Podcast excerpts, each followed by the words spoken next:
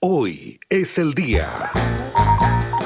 ¿Cómo están? Buenas tardes. Miércoles 12 de agosto y es el día en que el año 1981 fue presentado el primer computador personal desarrollado por la empresa IBM. Se trataba del modelo 5150. Eran extremadamente caros, pero te permitían hacer un par de cosas que en aquella época eran imposibles de ninguna otra manera y la comuna de San Vicente ingresará a cuarentena a partir del viernes debido a la gran cantidad de casos de COVID-19. Nicolás Ursúa nos cuenta. Claro, porque durante esta jornada fue eh, decretada la cuarentena total para la comuna de San Vicente de Tacuatagua, transformándose así en, actualmente en la segunda comuna bajo esta medida restrictiva en la región de Higgins, sumándose a Rengo. Los habitantes y también el alcalde de San Vicente señalaban que ha llegado mucha población flotante durante las últimas semanas, lo que podría haber generado esta alza de casos de COVID-19 en la comuna de San Vicente de 打过打过。En noticias policiales fue detenida una peligrosa banda de traficantes cuyo centro de operaciones estaba en Lolol. Leila Zapata con los detalles. Con 18 detenidos terminó una operación antidrogas realizada por la Fiscalía de O'Higgins y el OS7 de Carabineros en Lolol y en la región metropolitana.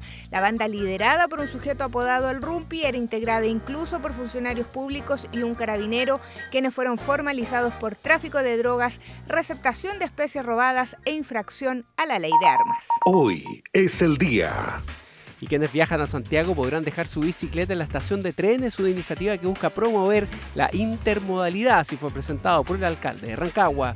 Puedan dejar acá su bicicleta, tomar el metro tren, que algún día será Metro Express. Y los contagios por COVID-19 siguen en ascenso en la región de O'Higgins. Hoy la cifra alcanzó los 116 casos. En tanto, en materia política, el Consejo Regional eligió esta mañana a Eugenio Bauer como el presidente del organismo.